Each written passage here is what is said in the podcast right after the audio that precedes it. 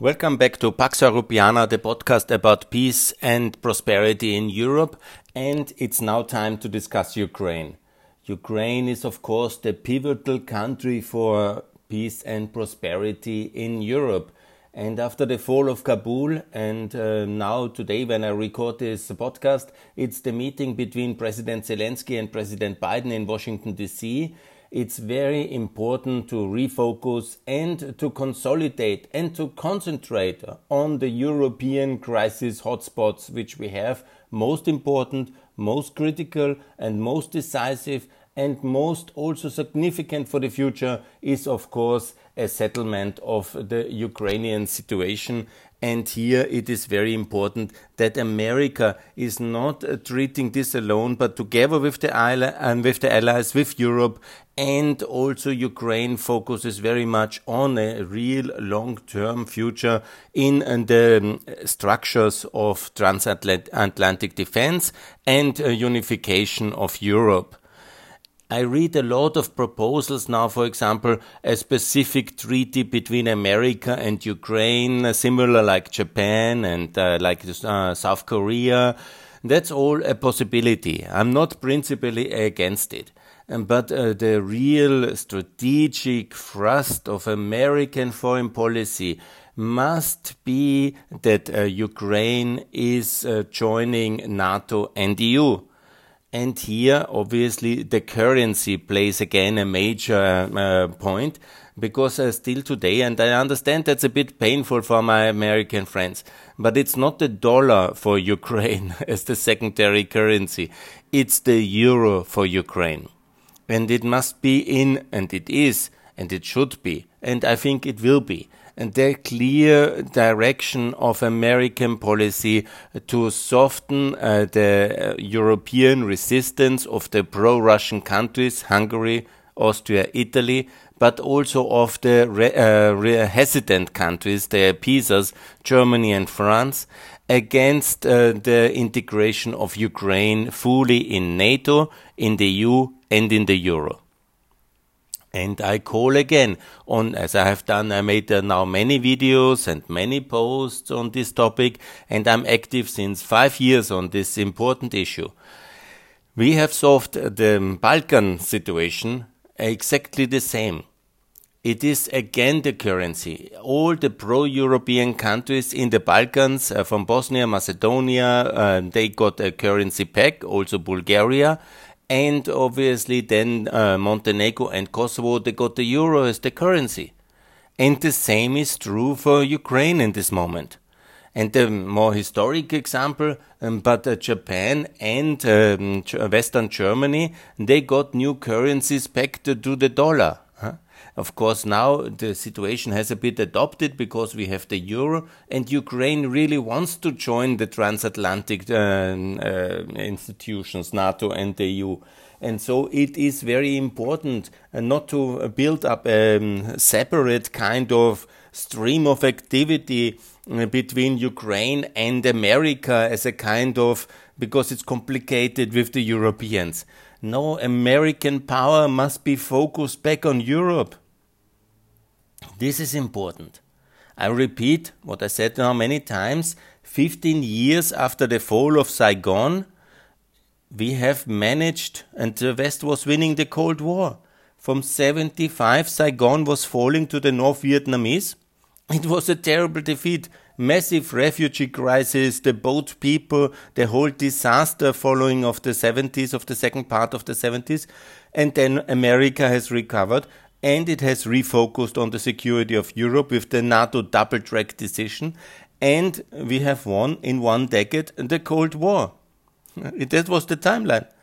So, mid 2030s, we can win this second smaller Cold War with Russia, in which we are in. And by the way, we are not in a Cold War with China. It's a competition. They want to be rich but the real kind of center of opposition, of revanchism, and of anti Europeanism and anti Americanism is, of course, in Moscow, in Russia. And they are doing this war in Ukraine, in Georgia, in Syria, and they are on all these kind of minor and um, bigger fronts supporting our main enemies. And they have um, uh, celebrated the victory of the Taliban. Let's not fool. They are behind uh, the Iranian nuclear empowerment and so on and so on. And in North Korea for sure as well. Look, and this is a global struggle, maybe not as brutal as the first Cold War, but it is there. And we can win that with Ukraine, the same way we have won it with uh, Western Germany joining NATO in 55. And that was also, many people were against it, but it was extremely successful and it was the prosperity differential between the two German states then ultimately which made all the difference when the Eastern Germans wanted to run away to the Czech embassy, to the embassy in uh, Czechoslovakia, in Prague, the famous um, uh, moments of uh, 89 with Genscher and in Eastern Germany and in Bulgaria when they didn't want to go home in their um, kind of economic misery of 89. And then they went uh, via the Balaton Lake in Hungary to the Austrian border, and the gate of freedom and the Iron Curtain fell in historic summer 32 years ago.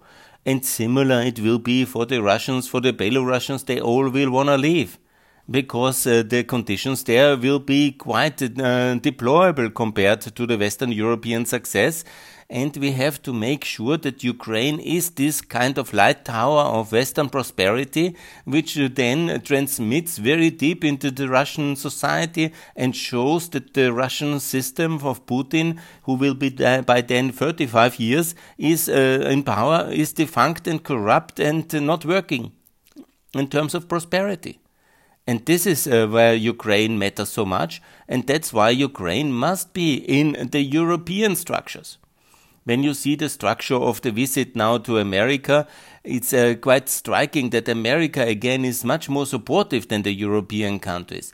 Uh, you see the visit um, when he, Mr. President Zelensky, visited uh, the um, uh, the NASA administrator and claimed uh, and um, proclaimed that Ukraine will be a big power again in space industry. Obviously, Ukraine should be. It has a lot of space industrial assets. But of course, together with the European space industry and of course with the Americans, we are allies. But not Ukraine, America bypassing Europe. and Europe uh, is anyhow hurting itself by this uh, because that's a, but that's also not a good idea for America because of the distance, because of the complexities, and also because of incompatibilities. so it's much better to have one integrated space complex between America and um, Ukraine and the European Union. Same in defense. Same in NATO. We have NATO for the defense of Europe. It was a kind of uh, uh abbreviation, not an abbreviation, an irregularity, an aberration, uh, the, the situation in Afghanistan because of 9-11. We had never, the plan was to be so much engaged in Afghanistan. It happened in the tragedy of the 9-11 disaster, and it was necessary. But NATO is about the defense of Europe from Russia. That's the whole idea of NATO from 49 onwards. There's the Soviet Union and there's Russia. It's a continuation of the Soviet Union. We have to defend ourselves. We need America to back us up. And America needs to back up free Europe because that's much be, uh, better than to coming back and having to reconquer Europe, yeah, or liberate it again from such a kind of threat which America had to do in World War One and Two, and basically also to keep the front in the Cold War, because alone we would have been overruled by the Soviet Union. And the same, to a certain extent, is now in a smaller case also uh, very clear that the focus of NATO must be the defense of the border with Russia, free Europe, including all EU and Ukraine, excluding uh, Belarus, but including also Georgia and Moldova, also uh, clearly, and uh, Turkey. Is uh, that's our task. That's the historic and future mission of um, NATO and of um, that's basically also the task of the European Union. And the border, obviously, of defense territory, and so it's very important to talk very seriously. Ukraine cannot expect uh, any kind of reconquista or um, of uh, Crimea or of Eastern Donbass, and these are lost territories, like in the same way Eastern Germany was lost for Western Germany for 40 years. The same is true for the lost territories of Georgia and of Moldova. These are Russian occupied territories in which we cannot secure any security or any prosperity. Theoretically, yes, there will be never recognition of this uh, status of division, but de facto division it is. And there will be no EU membership for these territories. There will be no um, euro for these uh, uh, territories, and there will be no NATO membership for these territories and Ukraine has to prepare the regulatory and constitutional um, reality accordingly, and uh, Georgia and Moldova as well, to be ready, to be ready for NATO. And Ukraine, by the way, has also to recognize Kosovo, by the way. That's also very important because that will be a joint uh, membership uh, process of Bosnia, Kosovo, um, Moldova, Ukraine, and Georgia, or uh, maybe only Bosnia and Kosovo will join under Biden. But they do, they will. Be sure about it. Mark my words. So it's much better to be a package. Maybe Moldova is not ready because uh, they have this neutrality status in the constitution.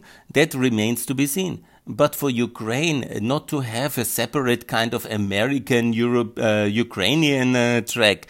No, inside NATO, inside the EU, and obviously with the euro as a currency.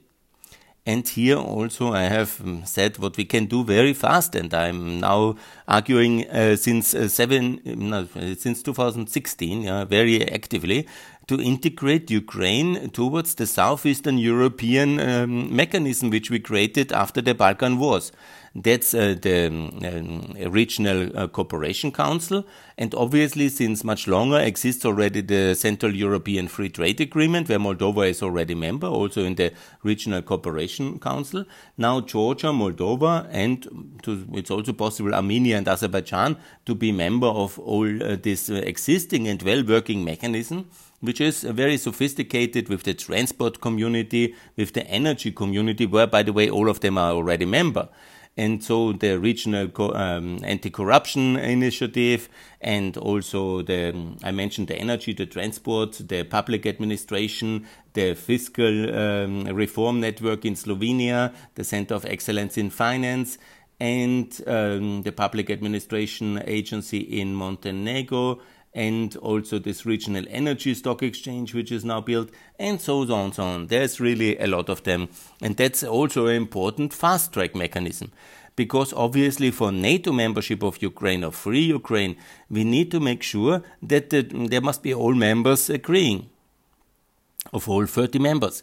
Obviously, America should lead this debate and discuss very seriously with the French, Germans, with the Italians and the Hungarians.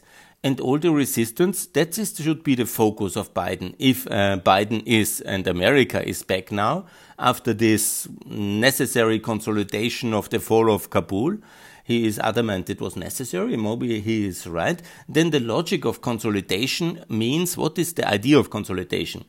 That you um, somehow give up a peripheral interests which are not so important and you refocus on the central interests and the central interest of American power since the end of the World War II, and uh, with both world wars documented, where America has sent millions of troops uh, towards uh, Europe in order to uh, defeat uh, the challenges of uh, German imperialism, Nazi terror regime, and then the Soviet expansionism. And it was successful. So the central interest has to be the defense of Europe I don't know if then Asia might be uh, interest, but I, do you want to uh, include? There is no defense alliance in Asia to strengthen, and the crisis of Ukraine will not go away. So to uh, focus on Asia and on China, what will it mean? That's a completely meaningless concept. Yeah. You know, what should be there to make it like Trump to make the summit with the North Korean president? The Japanese are quite able to defend themselves in case of attack and nobody will attack them. Uh, the South Koreans are anyhow protected by the Americans. Yeah? And where else? What um, another uh, Vietnam? I don't see that. Uh, we have now a free trade agreement. Uh, Vietnam has changed. So what's the, the the focus on China or so? It's a completely uh, non-concept. What really is true and what really exists yeah, is NATO and where the defense parameter of NATO alliance really goes. Yeah. And that's the most meaningful and most important decision America can make. And obviously, he is also the greatest potential to really outperform Russia economically. Because the integration of Ukraine will be extremely meaningful as a showcase how successful people can be. They are very similar. Like the Germans and the Eastern Germans were also quite similar, obviously. And the Ukrainians and the Russians, in many aspects, have lived uh, together now in a common state for most of the last 350 years. And um, there is, of course, linguistic differences and many other differences, but they are relatively similar in their education level, in their situation. What is makes them different is, of course, the experience naja, of the first part of transition was quite similar in Ukraine. Of course, there was um, the independent state now 30 years ago, but the first, the 90s were relatively similar. And also the beginning of the um, Putin phase was relatively similar it was basically the apparatchik taking control, and it was really not uh, the reform uh, that the West wanted. Yeah, the Democrats have lost uh, in both countries, and it was really made a difference was the 2004 revolution and this first opening of the Orange um, uh, Revolution, and then obviously the big difference was the period after 2014. And this is, of course, where the big difference is that Ukraine and the 37 million people in free Ukraine, they have opted for the Western model to join the West. Mentality wise, they are much more pro Western than, for example, the Serbs. They really don't want to be in the Russian world by an overwhelming majority. This was basically a response uh, to the Crimean annexation and uh, of course much more even to the aggression against Donbass because then obviously there was a war and everybody had to make a decision am I with Russia or with Ukraine and the West and then obviously that was gradually crystallizing over the last seven years to a very strong pro-Western um, value orientation. Of course, it's only seven years, but it is moving and it's developing. And it's, of course, very strong because of this ongoing war to this moment. Even today, on the 1st of September, there was um, people killed. The war is going on. Shelling is happening. And obviously, this has changed uh, the mentality of the Ukrainian society dramatically towards the West.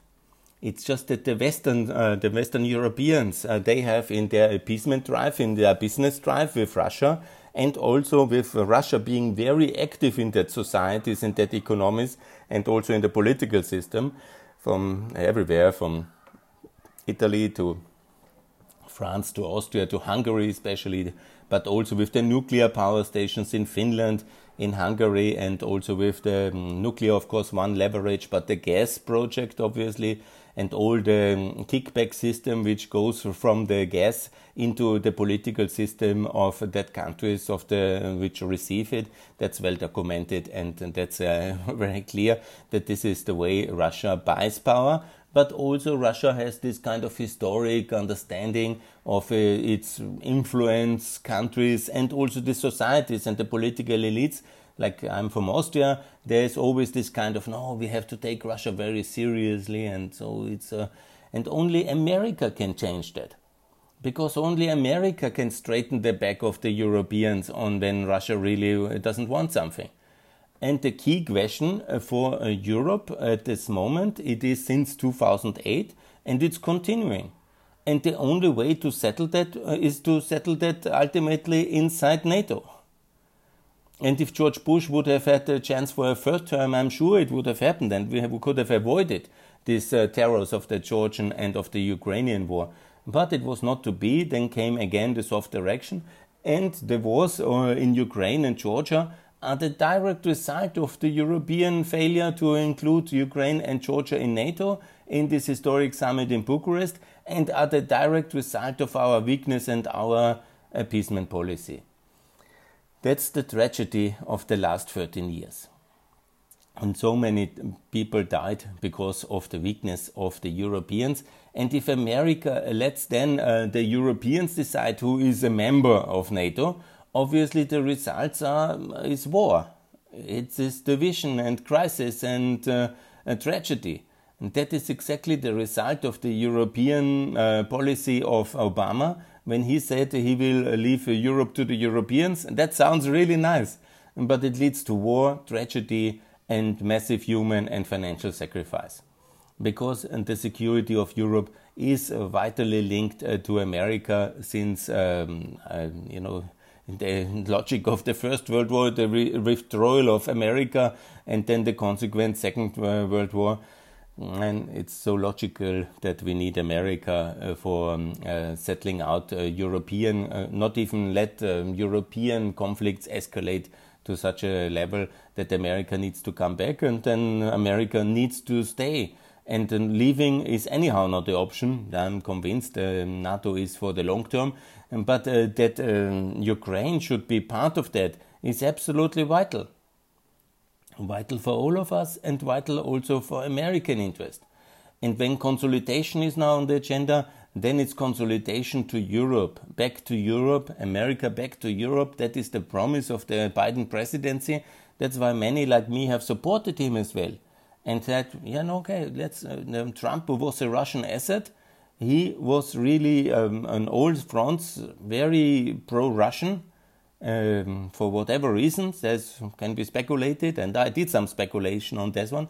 But what we need is an America that is really uh, ready for Ukraine, but ready not uh, to have a bilateral kind of Ukraine America link. That's also okay, yes. Uh, but we need America to talk to the German Chancellor, to the French President, to make the decisions that in 2023 at the Vilnius summit, Ukraine and of course Kosovo, Bosnia, Georgia, and potentially Moldova are the next four members of the Great Alliance. And absolutely, this decision can be influenced by Ukraine prior to it uh, to um, accept uh, the euro as uh, unilaterally adopted and so also push the agenda towards the Europeans. Because with 37 um, uh, million people and about 140 billion GDP, Ukraine is quite a meaningful country. And adopting the euro will also start the whole debate about the EU potential candidate status, which the three countries have decided to want. They had made a summit in uh, Georgia this uh, summer um, when uh, President Michel he was there and they have called themselves the accession trio. So they are very clear for that. So adopt the euro, and that's the one thing the countries can do themselves, and American power to push the European countries towards a EU potential candidate country status of Georgia, Moldova, and um, and uh, Ukraine. And they then have the same status like uh, Kosovo and Bosnia, but Kosovo and Bosnia then move up to candidate status because they are more advanced already in their accession agenda because um, the other countries have started only after 2012 14, somehow around like that. So that's the strategy. And here, American power must uh, arm wrestle in Paris and in Rome that this is what America wants.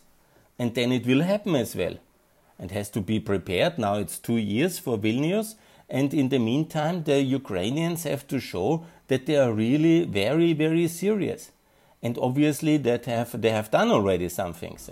They have started de-oligarchization. They have um, uh, made some privatization efforts. Actually, Ukraine and uh, Georgia are the only countries with a really serious no, sorry, Ukraine and Greece are the only European countries seriously privatizing at the moment. Seriously big things privatizing. That's really very good. So here is some progress.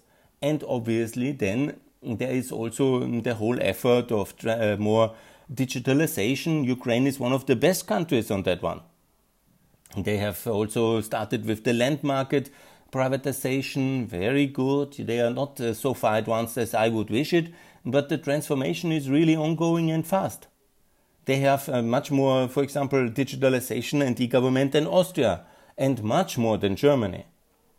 So that's really quite good and that uh, you know there is always a bit misleading the so-called corruption perception index because when you're not happy with your living conditions and when you're not happy with the government you might always claim that it's corruption yeah obviously there's corruption in ukraine but lots net, uh, um, you know, it's much less, uh, unbelievable less than it was before 2014. The institutions work uh, and uh, the market uh, works and the DCFTA, which uh, by the way is today the 1st of September, it's now four years in power.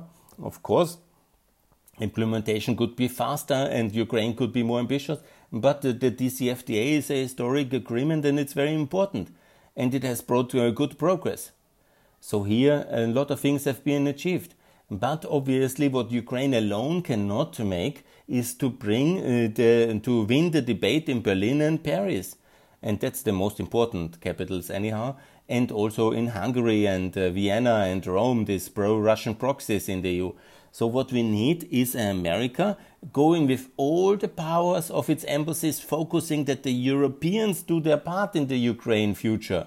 And that is the euro, that is Ukraine's task, and that's America pushing for the EU potential candidate sta status, and that's America going to all the NATO capitals and saying now it's time for Ukraine, but also Ukraine doing its part and by basically constitutionally preparing that uh, the NATO coverage cannot uh, cover uh, the occupied territories. And by borderizing the occupied territories and make very sure where NATO borders start. And ultimately also EU borders will start. Without Crimea, without Donbass.